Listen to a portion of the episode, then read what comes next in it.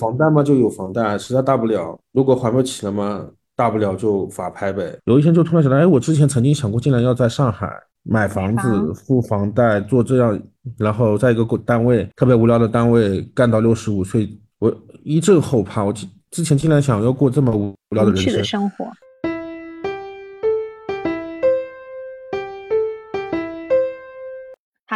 很高兴认识你，欢迎收听元宇宙。元宇宙是一档聚焦年轻人当下生活、工作、学习的中文播客节目。在这里，有年轻人最真实的焦虑和最具体的选择。主持人圆圆是二一年刚从北大毕业的社会新人，你将从圆圆与嘉宾的对谈中了解年轻人的真实生活，倾听年轻人的声音。大家好，我是圆圆。本期我们讨论的主题是辞职与旅行，邀请到的嘉宾是我的朋友阿斌。啊，大家好，我是阿斌。呃，我我三年前呃研究生毕业之后，然后进了一家国企吧，然后在国企工作了三年之后，在去年七月底之后就做辞掉工作了。辞掉工作之后，我就全国玩了一圈吧，就大概现在的这样子一个情况。然后接下来可能还有一些其他的安排。对，嗯呃，可以方便介绍一下，就是你开始旅行的时间节点吗？大概是什么时候呀？我大概七月，去年七月，呃，对，去年七月份辞辞职的吧。其实差不多就开始了，就是我正式开始应该是在那个八月中旬吧。八月中旬，新裤子演唱会应该是八月十六号。新裤子演唱会结束之后，我就去了一趟，去了趟贵州自驾游嘛，然后就差不多就开始。嗯，那从。去年七月到现在，其实大概是六七个月的时间哈。我看阿斌的朋友圈，就是基本上就是全国呃五湖四海都到处在旅游。有大概算过，就是这这段时间一共去了多少个地方吗？一百一百个地方左右吧。就是我不知道这个怎么算，就是反正差不多应该有一百个地方吧。可能有一百个小城市这样子，对吗？对，反正有一百个。城市，对，我就是应该说，就是有些有些是一个大的城市，有些是可能是一个县，一个县里面，比如说像我之前在那个红河，红河州玩的话，一个地方可能就待了四五天，明白。每个县城都挺好玩的，明白。嗯，我想问一下，就是你辞职和旅游这个决定，它是？同时做出来的，还是说其实你辞职的时候没有想过？就是我，我也我也没有，就是它并不是一个，我没有，并不是说，而是辞职之后，然后突然那个南航出了一个随心飞嘛，出了一个随心飞，它的有效有效期正好到明天嘛。对，所以我明天是我最后一次飞，飞完之后我可能就不玩了。就是我这个旅行也并不是一个计划中的一个旅行，只是说，哎，我他突然有这么一个契机，然后，而且我去每去一个地方，我其实都并并不是说计划中的什么之类的，有时候都是临时决定。明白。我看你就是经常会有一些，因为之前疫情管控还比较严格，我看你经常会有一些呃机票突然就改签啦这样的经历，所以我也是相信你说 去很多地方其实并没有做计划。原来你。去旅行是因为买了随心飞呀，怪不得你。我看你去年的时候说，就是到呃到你二零二三年就就结束你的这场旅行，原来说的是这个意思。当时我还在想，原我还以为是你给自己设定了一个时间节点，就是比如说什么二零二三年就要好好努力之类的。啊，也不是，就是随心飞，它怎么说呢？它也不是说我旅行的一个原因，就是。当我不知道干什么的时候，我就去旅行。其实就是哪怕没有这个随心飞，我也可能会去旅行，对吧？它只是恰好正好在我辞职的辞职没过几天嘛，随心飞就出来了，然后我就买了。嗯，就仅此就是就是这么个情况。明白。所以说它也不不一定存在因果关系，它可能只是机缘巧合。明白。嗯，那我看你就是现在基本上这一段时间是过着一种每天都在路上的。这样一种生活啊，嗯，可能每天醒来都是在酒店里，或者是在一个陌生的城市。想问一下，这种就是这样的一种经历的话，会是一种怎样的感受呢？啊，其实就我之前工作的时候，也是整天在外面，包括我工作了三年吧，我其中有一年是没有租房子，你理解我意思吗？就是说，明白，就是我工作了三年。但是有两年，这这三年大部分时间我其实不都是在出差，我出差其实也是住酒店，所以说简单来说，过去的三年半的时间，我可能有八百分之八十的时八百分之八十以上的时间是在酒店里度过的。所以说，你说我出去玩和工作其实差不多，就是我本来就是从小可能就喜欢到处走嘛，嗯，因为本来可能家家庭原因，我就习惯这样的生活。然后，比如说一个地方待够了，我可能就去下一个地方。它就是说，可能会带来一个好处，就是什么？就是我觉得旅行一个非常非常的好处，是我知道我明天要去哪里，或者说我对明天对路上的风景是有期待的，嗯，对吧？我甚至会想，哎。尤其出去玩，其实很重要一点就看日出日落嘛。当这个时候，其实你会，当你每一天早上能看到日出，或者说每一天早上能看到日落，它其实对个人来说是一件比较开心的一件事情。明白，就是你的人生可能就是它有一个目的了，你的每一天都会有对下一天有一个盼头在那里，是这个意思吗？也不是叫盼头，就是说它可能会有一些惊喜，也不叫盼头吧，就是说都是一些遇到的缘分嘛。那像这样的日子过久了，会不会感到厌倦呢？因为我之前也有过一段，我觉得相对来说非常短途的旅旅行。我那个时候是可我都忘了是十五天还是大概二十天，都一直在路上。然后到中后期，我就觉得非常的厌倦，因为每一天可能它是是一种审美疲劳吧。虽然景色也非常的优美哈，但是你每一天每一天都受到了嗯可能相同程程度的一个心理冲击以后，就习惯了，甚至可能还会想念之前的。一些比较普通的庸常的生活，你会有这样的想法吗？也不是厌倦嘛，就是在我看来，就是我我现在差不多国内走遍了嘛，嗯，我还有很多非常非常，哪怕是国内还有非常非常多可以去的地方，比如说我哪怕已经去过了西藏，那我就在想，哎，我下次是不是可以骑摩托车去西藏，对吧？嗯，或者说进藏路线有非常多多种嘛，我我其实都都想去尝试，但是我觉得不是厌倦，而是我现在可能觉得说。呃，我不能继续玩了，对吧？我我我还得自己干一些自己有意思的事情。我所以说，我现在给自己的预期是说，我可能接下来三四年的重点是会呃干点自己感兴趣的事情，顺便再积攒一些下次出去玩的经费，因为我下次可能准备出国玩一年嘛。嗯，所以说可能对于接下来。更重要的、更重要的一些任务，就是不能只是玩了，对吧？我玩半，我刚才说的到二零二三年，我觉得这是对我来说，我给自己嗯奖励的一个悠长的假期。再长下去，我觉得我自己都看不下去了，就 不能继续再玩下去了。嗯嗯，我注意到，就是阿斌，你刚刚提到旅行，其实你这个关于这件事情的性质，其实你用的是玩哈。那旅行它。对你来说，到到底意味着什么？是意味着就是一种放松嘛？嗯，因为我感觉你刚刚提到，就是说你要到一定的时间，要你觉得自己要停下来了，是受到可能是受到一些社会时钟的影响。他可能说，就是我们作为一个成年人哈，你可能要有自己的事业，或者是说你只要呃不不去生产一些东西，可能就会被认为是不务正业的。嗯，所以我很想知道你对这个问题的答案。首先，也不能说放松吧，因为。其实我感觉我过去几年都过得没有很累，因为之前那份工作特别特别轻松，啊，就就没有说让我累，而且我感觉我的我一直就是我个人的状态本来就是松的，就是我第我没松弛感，嗯，对，然后第第二个的第二个的话就是说，我觉得其实我们从小到大都在学的一句话嘛，对吧？都在一直说的的话，不就读万卷书行万里路嘛？哦，就当我不知道干嘛的时候，其实我书已经。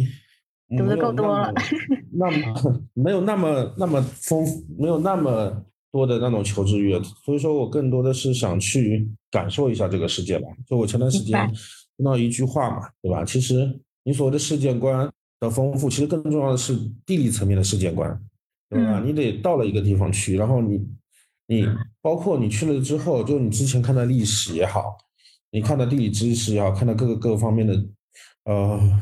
东西啊，你只有亲身走到了那里，对吧？我不知道大家，呃，我之前看到一个比喻，就是说，我不知道大家有没有人玩游戏啊？就是当你没有去过一个地方的时候，那那个地图那一块它就是阴影。那只有你经去过那个地方之后，对吧？然后这个地图它才会清晰。所以说，就是对我来说，旅行就是让这个中至少现在是中国地图吧，这个中国地图在我的在我的脑海里，它能够三维的展展开来。是吧？明白。很多时候大家可能都是看到二维的东西。明白。嗯，你刚刚说就是，其实阿斌你去过很多的地方，有没有比特别特别喜欢的地方呀？或者是说有没有遇到过特别特别有趣的事情？特别喜欢的地方，那肯定就是一个是西藏，一个是怎么说呢？我觉得我反复来的是云南，对吧？因为我觉得云南是最丰富、最舒服的地方，但是我会就是最魂牵梦绕的地方肯定是西藏。为什么呀？为什么呀？西西藏它不一样，就是西藏它的那种广阔。嗯嗯，它甚至还有一点苍凉，嗯嗯，然后它有最最好看的山，对吧？有南迦巴瓦和珠穆朗玛峰嘛，然后有就是我比如说那个莱古冰川，就是你你都不敢相信这个东西是在地球上存在的，包括它的湖水可能也是我看过最好看的湖水，像巴松措啊、羊湖啊、纳木错啊这些东西，包括那边的寺庙，对吧？嗯，它可能是最最垂顺的地方。还有一个是就是西藏它。非常非常难以到达，就是每个人去西藏都有一系列的故事，对，而且西藏是我的最后一站嘛，因为我之前就是呃做中国所有的省市，我就西藏是最后一个去的，嗯，因为我是那个我是在新疆阳的嘛，在新疆阳的，然后其实我买我我已经买了西藏的机票了，就是我是刚刚刚阳康一点点我就去了西藏，那你胆子很大呀，因为西藏会有一个高反的问题。是，然后我们就反正头很铁就去了。嗯，反正国内我最喜，反正除了西藏、云南，那就新疆嘛。反正新疆我去了三四次。嗯，你刚刚说就是你刚阳康就到西藏，有没有什么特殊的 感受吗？嗯，肯定会有。怎么说呢？就是有有高反吗？因为我看你还经常健身。到了到了到了到了那边都会有高反。呃。其实我因为因为我也是去年去了一趟西藏，然后也待了挺长时间。其实我算是比较没有高反的。我是在那个叫什么？我是之前去稻城亚丁有高反，但是我在西藏就基本基本没有。哦，除了我在爬那个拉姆拉措还是哪，还是那个圣象天门旁边有一有一个特别高的土堆，我在那里稍微吸了一点氧，但是我已经基本上没有高反的反应了，因为我是一个不怎么那个健身的人，所以呃嗯，我感觉可能会有这样的原因啊。那我阳康之后就反正就差会差很多哦，明白。但是呃就是他们说，就是高反其实是那个身体越差的人 越不容易高反，然后身体越好的人才越容易高反。因为就是比如说经常健身的人，他可能那个肺活肺活量比较好，肺活量比较好呢，他就需氧量高，所以才会在氧气稀薄的地方会有高反。嗯。我觉得你胆子还是挺大的，就刚阳康你就敢去西藏？没事啊，就是我觉得就是大不了吸氧呗，而且就是说，他其实最主要的一个问题就是气短嘛。然后我是在拉萨待了两天之后，其实我没怎么运动，然后难稍微难过的话，我就那个啥了，我就吃药，我就立刻我就吸氧，然后后来我就跑到林芝去了嘛，林芝海拔，其实就还好。对，但是但是其实后后面。我们还去了珠峰嘛？因为去珠峰那边啊，对，我想起来了，我也我在珠峰吸了氧了啊，就是那里。呃，珠峰这个地方，我觉得我这辈子都不想再去第二次。对，因为去其实我们还自驾嘛，主要我还自驾。嗯，你阿斌，你刚刚说到就是呃，很会很想去西藏，然后我感觉你去的时间点也挺好的，你去的时候刚好是。就是有冰川的时候，而且那个你说那边的湖水特别好看嘛，尤其是那个叫什么波什么湖来着？波密，就那那边有一个湖，那个湖特别特别好看，但是它只有在没有冰川冰川融水的时候才会显现出那种蓝色。然后我是去年。哦，然乌湖对，然后我是去年夏天的时候去的，夏天的时候就冰川融水了，那个然乌湖就全是黄的。然后还有就是来古冰川只看到了一点点碎碎冰，所以我一直就是对再去西藏非常有执念，我觉得我一定要去看一次完整的来古冰川。然后，然后反正就就是我当时去的时候，因为我是从西藏往返的，然后就走了回头路。哦，如果是下次我肯定可能就会选择走川藏或者走滇藏。就一路一路玩下去，不然的话走回头路就其实还挺不好。那就是说有没有哪次旅行是特别有意思的呀？就旅行中有发生什么趣事吗？比如说我看你好像前几天说在大理晚上你们一起唱歌是吗？他不是唱歌吧？他就是一群人，就你走在那个大理的人民路上，就一堆人就坐着嘛，然后突然就有人一酒啊啥的，就一群人就唱起来，就就路人都大家都唱起来，然后有人还请你喝酒啊啥的。嗯，感觉非常自由哈。对我只但是反正都每一段里程，反正但凡是长途的自驾都会有状况。比如说我那个在三幺八上，我就我有一个小朋友开车嘛，然后就爆胎了。把你哦爆胎了啊？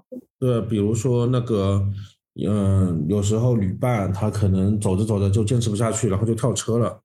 啊？你说的跳车就是说他中途离开是吗？对对对，离开了。哦哦哦哦哦。还有吗？还有吗？就是我在那个爬雨崩的时候下来的时候，时间下车时间没对嘛，然后那天又下特别特别大的雨，然后就就黑夜嘛，黑夜从那个山下面下来，其实还都还挺危险的。对呀，真的很危险。它万一发水、发洪水，或者是有一些野生动物，都还挺可怕的。是的。嗯，刚刚有听你说，就是会和一些旅伴一起旅行。那你是每一次旅行都有伙伴吗？有没有独自一人的旅途呢？就是独自一人有啊，就比如这次云南就独自一人。我每一段的旅途都会有不同的朋友，因为就是呃，真正跟我一样就是辞职的，其实就那么一个，但那么一个，但也并不是每一次都能碰到。就说每一趟旅途呢，其实大部分来说都是有朋友的。或者说新认识的朋友也好，或怎么样也好，呃，有时候就一个人，一个人会觉得孤单吗？不会啊，就我之前很早之前就经常一个人，嗯，已经习惯了。对，嗯，我想起你说你那个之前的工作，我之前有一次问过你，就我也想投类似的岗位，然后你跟我说，可能一个月三十天，只有二十有二十多天都在外面哈。对，对，这种情况确实不用租房了。嗯，还不如住酒店呢。那就是你和旅呃伙伴们在旅行中，大家最常谈论的话题是什么？就是你们在旅行的过程中呢，可能更多的是在关注当下的景色，还是说，还是可能有一部分的自己还留在一些对现实问题的焦虑当中，会有这样的情况吗？第一个，我从来不焦虑。嗯啊，那，我我感觉就是，其实，嗯，聊的话就是得分旅伴的情况。就是有时候有些旅伴可能更加我们更加关注，还有我们接下来去哪里玩，对吧？嗯，然后我们接下来的行程怎么安排，怎么计划，如何做攻略决策。然后有些嘛可能会聊到之前的旅行，有时候会聊到一些工作上的事情嘛。因为很多人他因为我跟我们一起出来的很多都是因为辞辞职的，嗯，辞职人，然后他就会吐槽一些之前工作的事情啊什么之类的，嗯。假如说，就是你现在其实他是你是处于一个松弛的状态，然后你听到这些相关内容，你内心也不会有什么波动吗？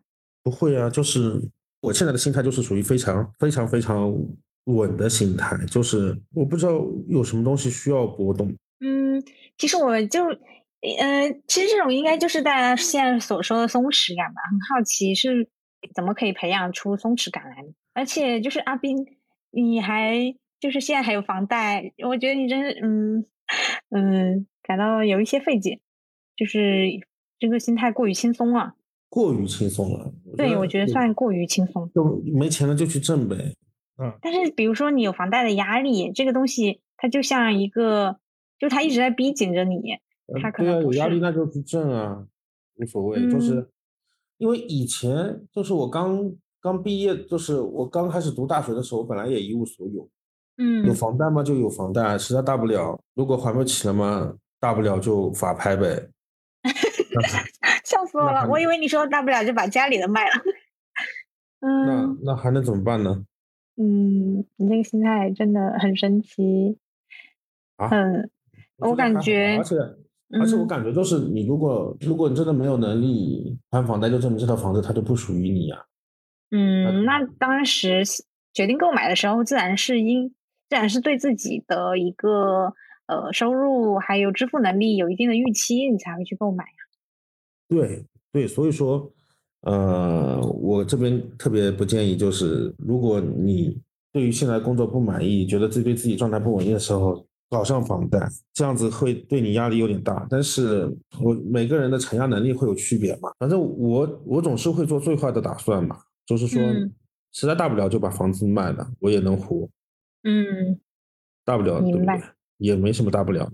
你你嗯，那你当时是就是为什么会做出这个决定呢？而且我看你买房的地点，其实它既不是在你的家乡，也不是在你工作的城市。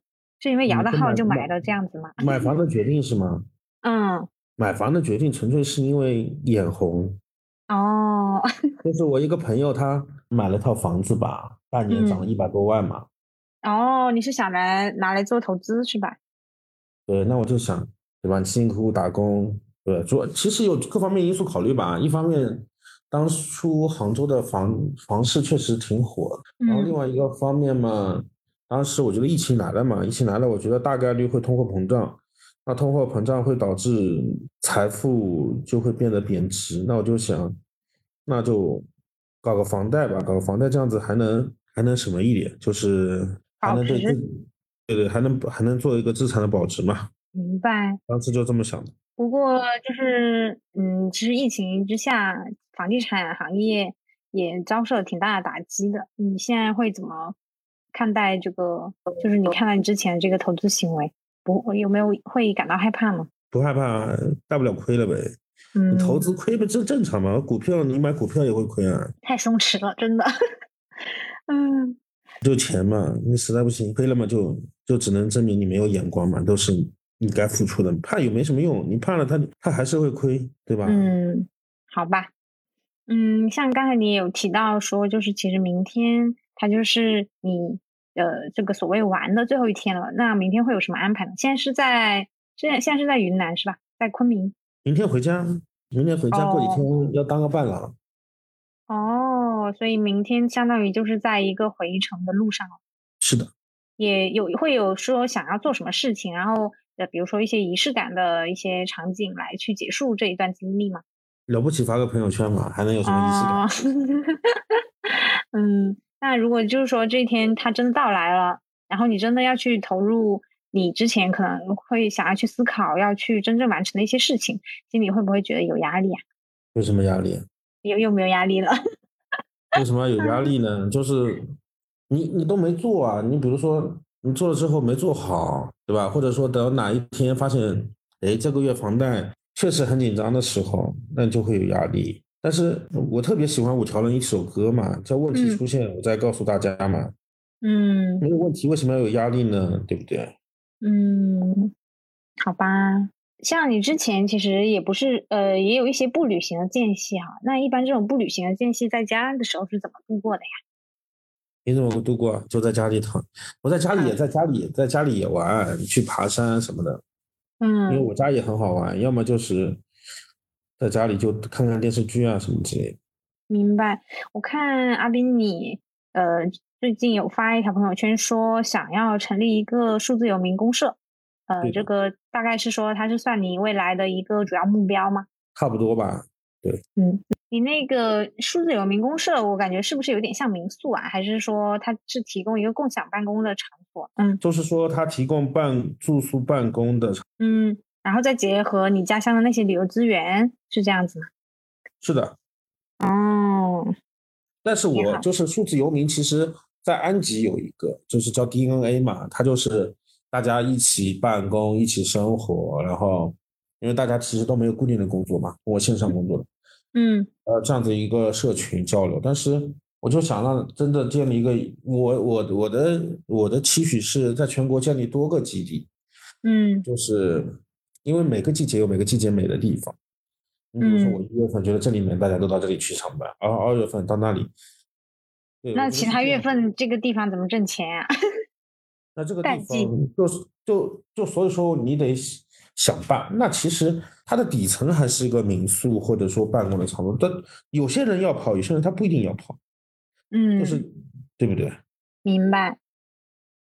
而且我是觉得，就是我之前如果说这个东西它它的核心就是说它不能作为你主要的收入的来源。哦，就你还是当做一个副业在做。就是交个朋友。哦。那像以后在主业这方面，那你会有比较明确的方向吗？我是觉得，就是说，就是其实我想干的事情还挺多，就是类似于，你比如说，我其实是包括像旅行是，就是跟旅行相关的，然后民宿啊，跟农产品相关的这些东西，其实都都想要做，然后做一个集合吧，就是明白。在有民宿，但这个民宿同时它还提供农产品。然后同时也会有一些类似于访谈啊，就是文化类的东西在里面，就类似于做一个社群之类，它包各种各样的东西。嗯，所以其实最后是可能想做一个类似于文旅集合这么集团这样的一个概念，这样的一个嗯，就是就是比如说你一个年轻人对吧？嗯，不是只有去大理对吧？或者说。大理它可能也有好的地方，但是我觉得那边还是有点太太喧哗了，或者怎么样。但是我想再创造一个社区，可能大家会不只是玩嘛，会有更多分享啊，更多交流，更加思考性的东西在里面。明白。其实之前就是字节有一个程序员，然后他好像是二十七岁吧，他就辞职了。辞职以后呢，他本来的目标是想要去日本开民宿，为此呢。而且他开的好像是那种温泉民宿，为此他好像考察了，就是几乎考察日本所有的呃比较著名的民宿，然后结果就是疫情来了，导致他没有开成这个民宿。最后他现在就是其实还是在做他老本行，还是在做一些程序员的工作。不过他已经成为老板了。我想我就想到就是其实阿斌你，嗯，可能走了全国各地，然后走了上百个地方，是不是其实也是在为你的呃这个整个文旅集团这个产品在做一些考察和准备呢？并没有，我我当初 不是我当初玩的时候就就想就是想玩，就只只是玩。包括很多人说你为什么不做不做美食博主，不做旅游博主？就说一旦我当一个美食博主或者说嗯什么博主的时候去玩的时候，他就变味了，不尽兴了，没办法好没办法好好玩了。所以说我就是想自己好好玩，但是你反过头来说。对吧？就是玩完之后，这些之前所有走过的路，以及所有看到的东西，能不能给你后来助力？我觉得这件事情是可行的。嗯，对，但是我不会带着去，带着目的性的去玩。嗯，但是所以说，你现在就是想要做这个创业的这个数字游民公社的想法，它也是在可能是在旅行之中潜移默化的就会有这样的想法，这样子吗？对的，但是其实我觉得这些概念已经很久了吧，比如说那个 fire，对吧？嗯嗯，就那个三十五岁退休啊什么之类的这一堆东西，对啊。然后我后来就我在走着走着时候，就是走路的时候，有一天就突然想到，哎，我之前曾经想过，竟然要在上海买房子、付房贷、做这样，然后在一个单位特别无聊的单位干到六十五岁，我一阵后怕。我之之前竟然想要过这么无。无聊的人生活，对，就其实很简单。我之前也跟快毕业的师姐在聊嘛，他就说呢，是，我就说其实没什么大不了，不就是穷一点嘛，就可能日以后的日子没有那么的舒服。那我觉得穷无所谓，就是我之前反正也穷过，对吧？嗯，那那再穷怎么样？再穷能这么穷呢？对不对？嗯，我我其实说说难听点，你五万块钱一年，我日子也能过，对吧？我干嘛一定要在上海？或者说在哪个城市，我觉得这几个一线城市都挺无聊的。我为什么就不能喜欢在哪里待着就在哪里待着呢？对吧？哪怕没有那么多钱，没有特别好的工作，对吧？其实这个想法，我以前和朋友讨论过，就是在之前和一个呃大厂产品经理也聊过。然后我们当时说的是，我们当时说的是做诗人，就是诗人他就是说只做只做诗人，而不是生产。就是说，其实我们每个人都可以去做诗人，但是这个事情它的代价很大，就是你可能要面临很大的一个社会压力，然后还有一些社会时钟的影响。其实我挺好奇，就是像阿斌你呃辞职这件事情，有没有遭到家里非常强烈的反对呀？无所谓啊，我根本就不 care。当然会反对啊，就是我从小到大做的决定，他们其实都不赞同，但我然后呢，对吧？没有人能为我的，就是我做的所有决定的所有的代价，比如说我读什么专业，我去什么工做什么工作，我跟谁结婚，这些所有不幸的东西，不幸的后果都是我个人来承担的。当我想清楚这个之后，所以我做所有的决定只会考虑自己的想法。嗯，就是说，其实其实你是一个比较有主见的人，对吧？对对，那肯定。嗯，其实这个事情是这样的，就是呃，我们。很多人他也是有自己的想法，但是他可能会受到家庭的一些影响，因为比如说你不做某件事情，然后你家里人可能他会比较伤心，会有这样的情况吗？对啊，他肯定会伤心。那那我不做，我也会伤心啊。对啊，而且我觉得他的伤心没有道理，就是说我会跟他们说，就是不管怎么样，首先第一点，对吧？嗯你你们的归根到底，你们想要过的是想要的是让我开心，让我过上幸福生活，那我自己就知道我过怎样的幸福生活，不用你觉得。然后第二第二一点就是说，我还会告诉他们，就是说这个世界上没有一帆风顺和安稳的人生的，哪怕我去了这份工作，可能有各种各样的的情况，嗯，我可以为我自己所有的决定负责，对吧？明白而。且很重要的一点，我经济独立，对不对？我不需要花家里任何一分钱，这个时候我做自己的决定就会有底气。明白，就经济独立，它才是做很多事情的底气。其实，经济独立，经济其实它就是权利，很多时候都是这样。那阿斌，其实你刚刚说，呃，你做很多事情，然后你你会告诉你的家人说，其实他们都是最终目的是为了你自己开心，而开不开心只有你自己才知道。其实这是一种其实算是比较理想的家庭关系，而真正的家庭关系中，它可能会有很多各种各样嗯其他的因素的影响，可能不太纯粹啊。比如说，有的父母他可能会觉得你一定要嗯有体面的工作，或者是说你体面的生活也这么觉得，家里也是这么觉得的，但不重要。哦，就是你自己可能把他的就是你自己认为不重要。所以说我回去也会跟他们反复的吵，然后他们也会反复的去提啊，这么好的工作啊什么之类的，明白，但是并不重要，其实也不是不重要吧。嗯就是说我我我会去听他怎么说，我也会试着去说服他们，告诉他们，对吧？嗯，像我看你朋友圈前几天提到说，呃，就是你妈妈劝你结婚，然后你说不明白她为什么要找一个最可能在这个世界上最有可能跟她吵架的人，呃，就非非要你去和这样的一个人在一起，然后然后他的回应是你呃你不管他这个事情是好还是不好，不管他会不会和他吵架，这都是大家每个人必经的一个过程，那对。我觉得这样的观点其实它是比较传统的上一辈的观点，就是你有时候你很多的大道理或者逻辑，你没有办法在这种亲密关系的场域里面去跟他去沟通，因为你们在这种场域里面采用的就不是这一套逻辑，他只他有他呃他们有他们自己的一些框思维的框架，然后他可能嗯就觉得你说这些都是废话，当然他不管你怎么想的，他他用他的另一套逻辑去强行的压倒，然后最后又得出一个呃压倒性的结论，就是这个事情是每个人都要做的，所以你也要做。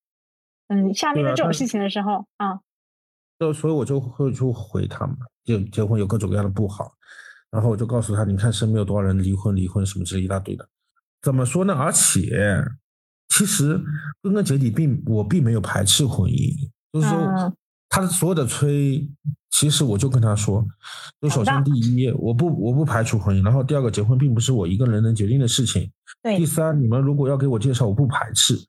所以嗯说，你你反复的念什么这件事情，其实它并没有实际的效果。对，我明白你们很操心，仅此而已。嗯而且我并不是说没有在行动啊，或者怎么样。其实，所以说我跟他们其实并没有实质性的冲突。嗯，我看之前在网上说，我看到很多人说，就是你要学会反向 KTV 他们，就是把压力给到他们，让他们来给你介绍。对啊，我我我我就这么跟他们说的。嗯，其实就是阿斌，你刚刚说，呃，辞职，呃，就是他是确实阿斌之前的工作是非常非常好的一份工作，就非常非常的好啊，大家可以就是嗯，具体的细节就不说了，然后而且也非常非常稳定啊。其实我也很好奇，就是因为其实很多人呢，他我们都想辞职，但是我们可能很难去做出这个行动，真正的我们主观上可能想法已经非常的呃活跃了，但是我们的行动上可能还是止步不前。所以我很好奇，就是你当时是，嗯、怎么样的去可以把这个想法转变成行动的？是比如说经过了某一件呃催化剂或者某件事情，它让你下定了决心，还是说你在某一天就呃突然觉得，哎，要不今天辞职吧，然后你就做出这样的行动了？我觉得他反正是各种各样主客观的原因所堆积的吧。第一个是时间嗯节点吧，他正好是嗯三年了，嗯，对吧？面临着续签合同的这样一件事情。然后另哦，外一个好像其实因为整个疫情，然后我们单位有特别特别多奇怪的管理的措施，就让人特别烦。哦哦，就我我其实就是工作第一年、第二年我还是在外面玩的很开心的，到了第三年我就一年没有出去玩过了，因为单单位各种各样的东西。其实我觉得很简单，其实辞职这件事情其实就跟离婚很像。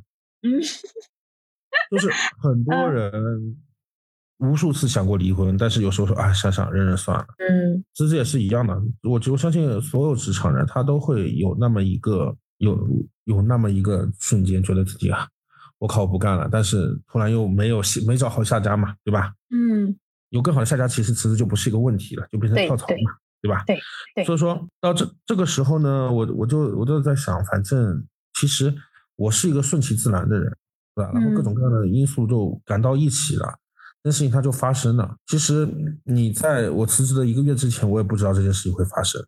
哦，就是其实主要导火索就是到了时间要续租呃续签合同了，就这个事情让你做出了决定，对吗？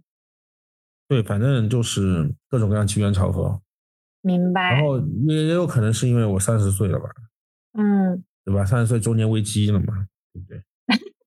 三十岁中年危机啦。很简单，我觉得我、嗯我理解的中年危机意思就是，一就是觉得现在生活没有奔头，就持续下去没有意思。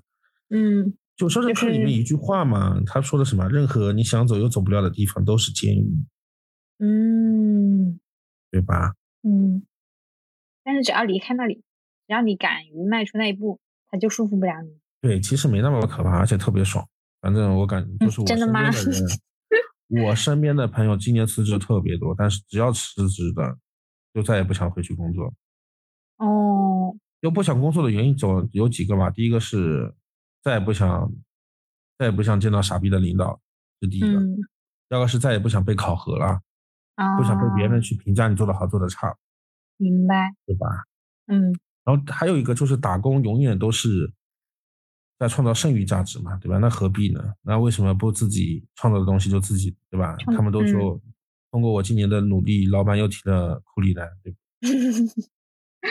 嗯是我感觉就也可能跟我们浙江人相关吧。浙江人有一句话叫做“宁愿睡地板也要当老板”，就是嗯还是想把把未来掌握在自己手里。就是我做的好，做的坏，我都自己说了算，反正做的不好我也认。明白。其实我感觉就是在之前的呃内容里面，感觉阿斌是一就是像我也多次提到，你是一个非常有松弛感的人。嗯，没想到你也会有三十岁危机啊！你你觉得危机的主要点就是会有社会时钟的影响吗？就是不是社会时钟的影响，就是怎么说呢？我觉得人还是会有一点想想功成名就，不是功成名就，干点事情，你知道吗？能理就是实现自一些自我价值的一些呃追求，对吧？对，就想哎，我这辈子得干点啥。嗯，然后你可能觉得在之前的工作里面，嗯，就是啥会也干不了，肯定啥也就百分之一百啥也干不了。嗯，但是可以会嗯，就是会活得比较安逸，然后除此之外就 nothing。对，明白。而且我感觉那个公司就是，我觉得总而言之就是我跟那个公司它不合适，可能我就就不不不不合适，就跟对还是跟两个人离婚一样，我觉得都特别像，嗯，我觉得干三年。都不一定是谁对谁错，只是说不合适。嗯，然后但是其实像那种出差的一个状态，你还是挺享受的，是吧？并没有吧，我出哦你也不享受不是特别特别。对他如果给我换一个地方，可能会享受一点。那个地方不好吃也不好玩。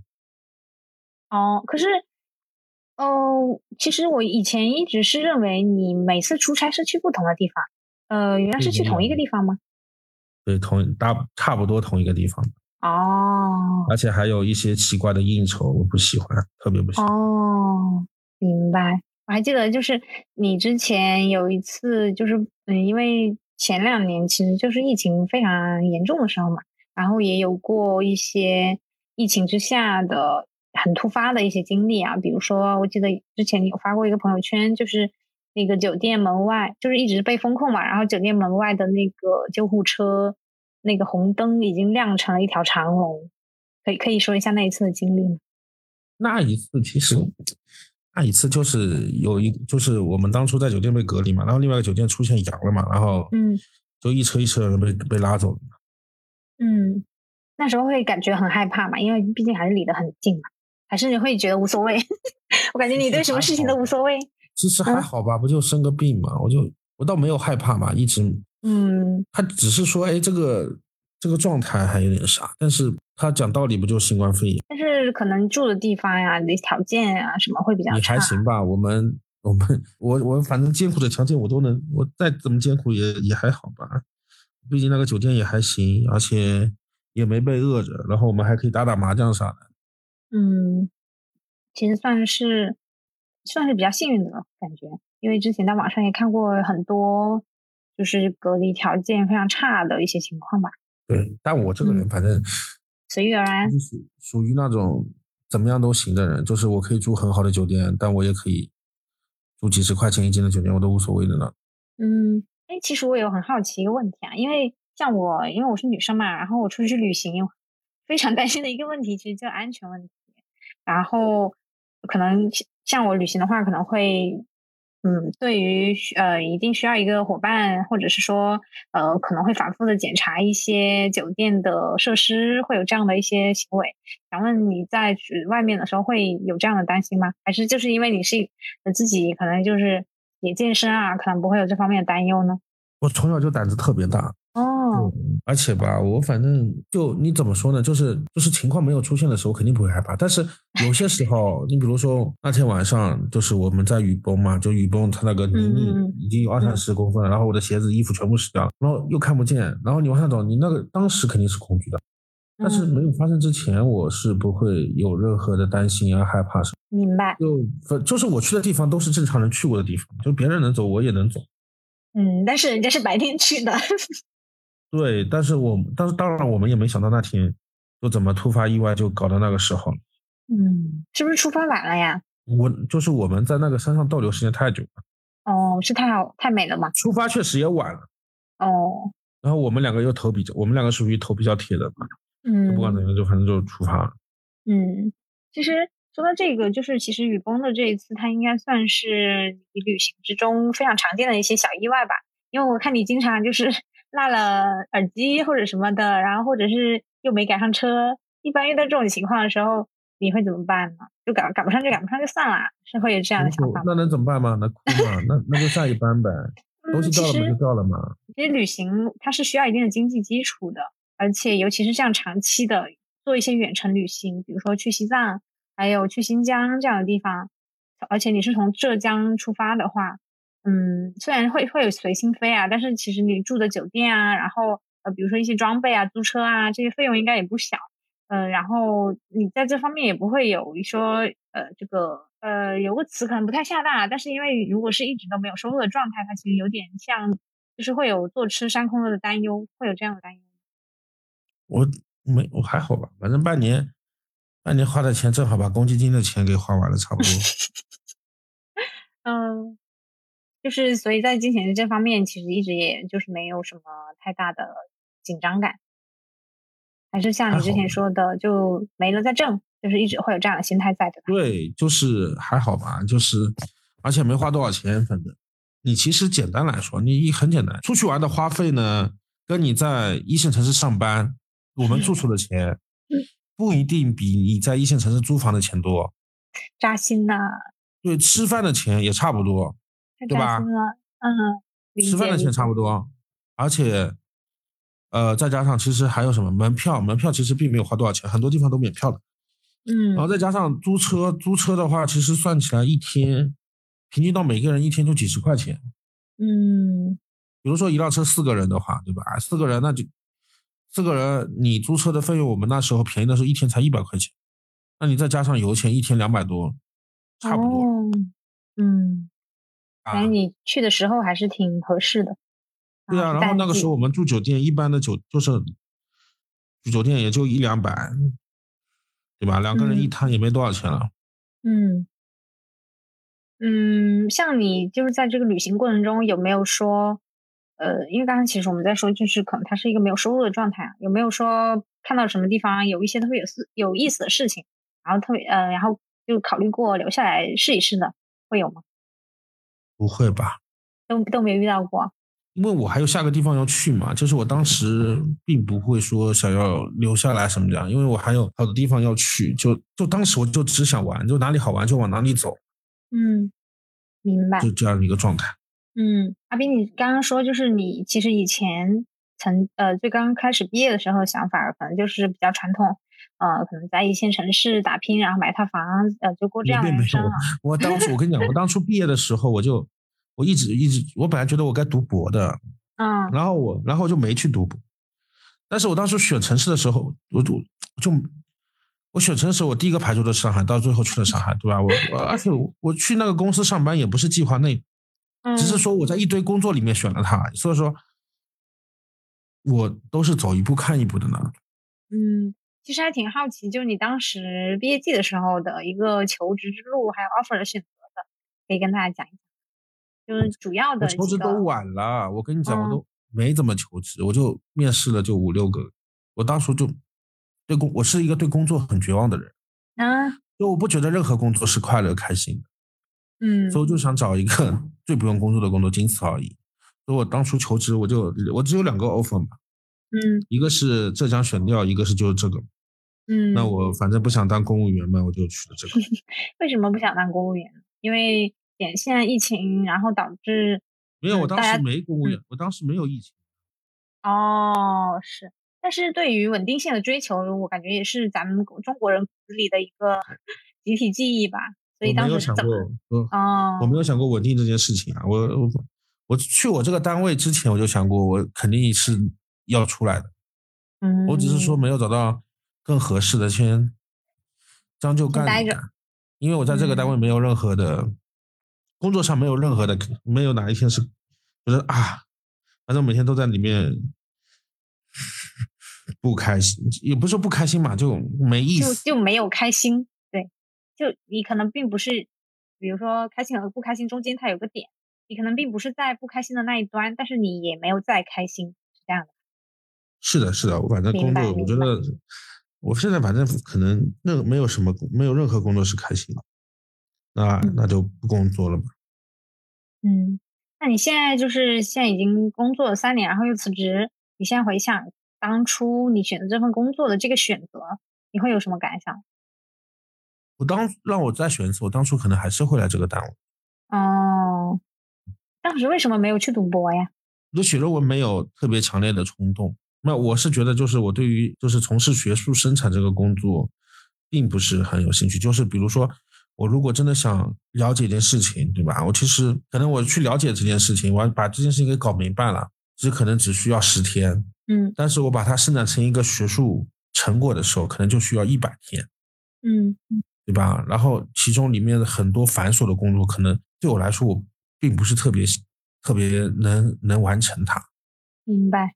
也包括你会看有些论文，其实哪怕是博士或者是教授写的论文，尤其是我们这个学科的论文，嗯，其实 不敢恭维。嗯，对，当然也有很厉很好，我非常非常尊敬的老师和写的，但是我有我可能又没有有他们那样可以把自己完全投入到学术中去。然后另外我又是个。享乐主义的人，我可能也过不了特别清苦的生活。所以说，如果我比如说我我家里有特别特别多钱的时候，可能就会选择去读一个文科博士。但是我现在可能我做不到。嗯，我可能第一个我没有这个潜力吧，第二个是我也没有那么强烈的动力，第三个我也没有那么多的经济的支持。嗯，因为但是博士他会发工资的，四五千块钱的工资吗？对，四五千块钱还是不够吧？你还你还得想办法改善一下家里的生活吧，嗯，对吧？就照顾一下照顾一下父母啥的。所以读博这件事情对我来说可能太过于奢侈了。嗯，我现在想过，就比如说我，哎，我突然手里有一大笔钱，我可能就会考虑去国外读个博士。不过读博那个四五千是暂时的，等你读出来以后的收入肯定是比硕士要高一高一截。不会啊，就是你觉得青年教师的工资会比硕士高吗？要这个也要具体问题具体分析，而且青椒它它就像那个医生一样，你刚开始的起步确实是不怎么高，但是你是一个。那我妈，那家里人等不了呀，对吧？你让我妈再等七年八年吗？嗯，不止吧，可能都不止。你读博士再要四五年，然后再什么之类的，那我什么时候再去回归家庭呢？明白。这个事情其实，那我刚刚听你说，就是其实你也会想有回馈家庭的想法。那他和你现在就是，比如说你在做的事情，辞职啊，裸辞，然后去旅行，好像也是矛盾的呀。那好像也没有完成这个，也也没有矛盾啊。就是我那我肯定是觉得自己以后赚的可以比现在工作多，嗯，就一个预期在是吧？而且我现我我确实已经回馈家里。哦，会有一点底气啊。对啊，所以我就跟我妈说嘛，你不要觉得说我给你丢人了还是怎么样？你看我其实做的比大部分都好，孩子要好多了，对吧？嗯嗯，好的。那我们最后一个问题吧，你有什么对现在应届毕业生的建议吗？我是觉得呢，反正所有的计划都是不靠谱的，但是呢，更重要一点就是你要要对自己的决定，你要首先你要相信自己的决策，然后其次的是你要对自己的决策决策去负责任，就是不管怎么样都是你选的，你不要去抱怨，对吧？嗯无论你做了什么决定，那你如果觉得说，哎，你现在你以后找了一份工作，你觉得他不满意，对吧？你你首先你不要苦大仇深，对吧？你想跳槽就跳槽，对吧？你如果想继续干就继续干。对于我个人来说，我现在最重要的就一句话就是改变能改变的，接受改接受能接受，嗯，对吧？如果这件事情你能接受，你就接受它；接受不了，你就改变它。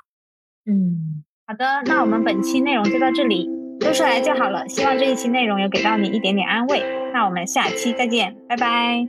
拜拜，拜拜。